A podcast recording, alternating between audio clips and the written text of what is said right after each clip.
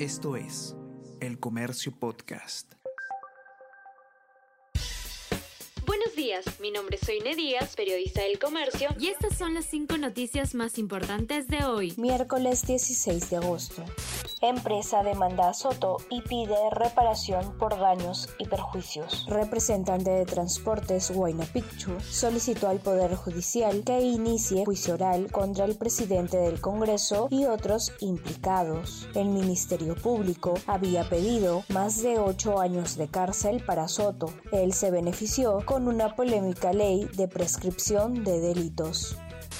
Ya suman 16 recursos en el TC que buscan la libertad de Pedro Castillo. El Tribunal Constitucional tiene en sus manos 16 recursos interpuestos a favor del expresidente Pedro Castillo. Solo uno de ellos, que recientemente ingresó a trámite, fue presentado por el propio exmandatario para cuestionar su prisión preventiva.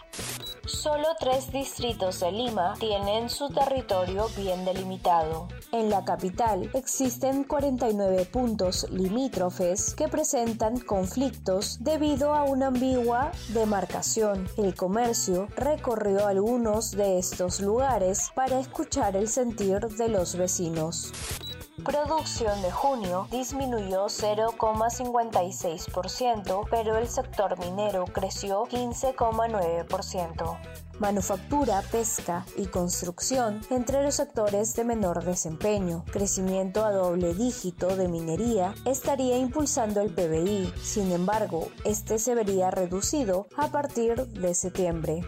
Las reglas del juego cambiaron en Ecuador con el crimen de Fernando Villavicencio. En entrevista con el comercio, Andrea González, candidata a vicepresidenta de Ecuador, sostiene que su país se ha convertido en días de consternación e incertidumbre tras el asesinato del candidato Fernando Villavicencio. Aunque poco después del crimen, ocurrido el miércoles 9, se anunció que ella sería la nueva candidata a la presidencia. Finalmente ese lugar lo tomó el periodista Cristian Zurita, cuya postulación está a la espera de ser confirmada por el Consejo Nacional Electoral de Ecuador, a quien González acusa de ser un obstáculo para la participación de su proyecto en las elecciones de este domingo 20.